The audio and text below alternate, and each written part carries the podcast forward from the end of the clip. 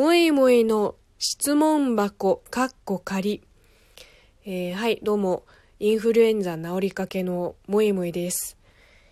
えー、ちょうど同じような質問2通、えー、届いているので、えー、前回話しきれなかったことをここで話します。質問。中国の人って病気になったら漢方薬飲むんですか？えー、前回もお話をしたと思いますが、えー、全部がそうではないです。なぜなら漢方薬の効き目が遅いから、えー、風邪とかインフルエンザとか症状がひどい病気は、まあ基本、えそれ相応な措置を取ります。え漢方薬だけで病気を治そうっていう人は、うちにはいないですね。むいむい家にはいないです。あーでもじいちゃんばあちゃんは微妙か。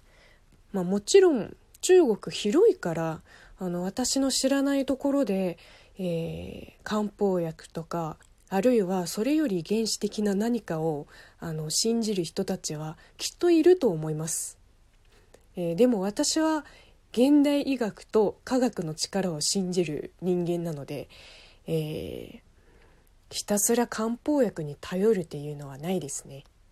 確かに日本と比べると中国の医療はまだそこまで進歩してないかもしれないんですけど言うてそこまで何でもかんでも漢方薬に頼るっていう原始的な国ではないのであのなんなら私のイメージですと漢方薬だけで病気をどうにかしようとする時代は現代じゃないもん。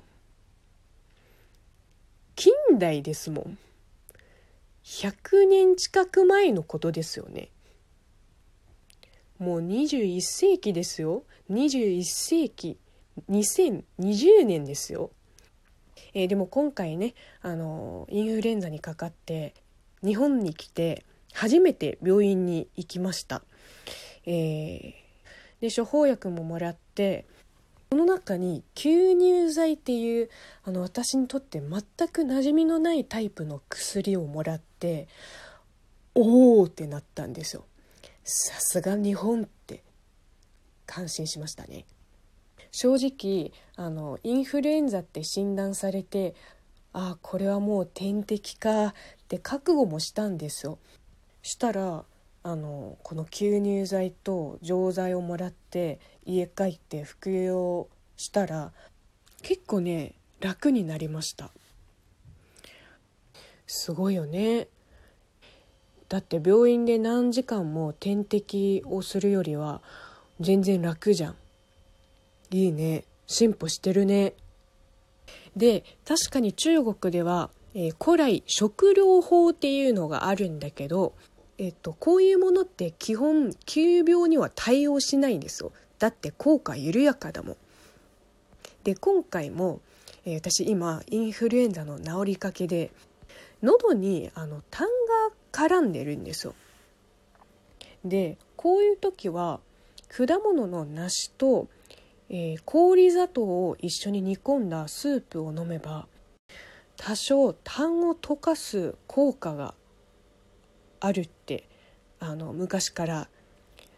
それを作ろうと思ってるんだけど梨梨がどこにも売ってない。どういうことよ？いいんですよ。えどういうこと？に梨食べないんですか？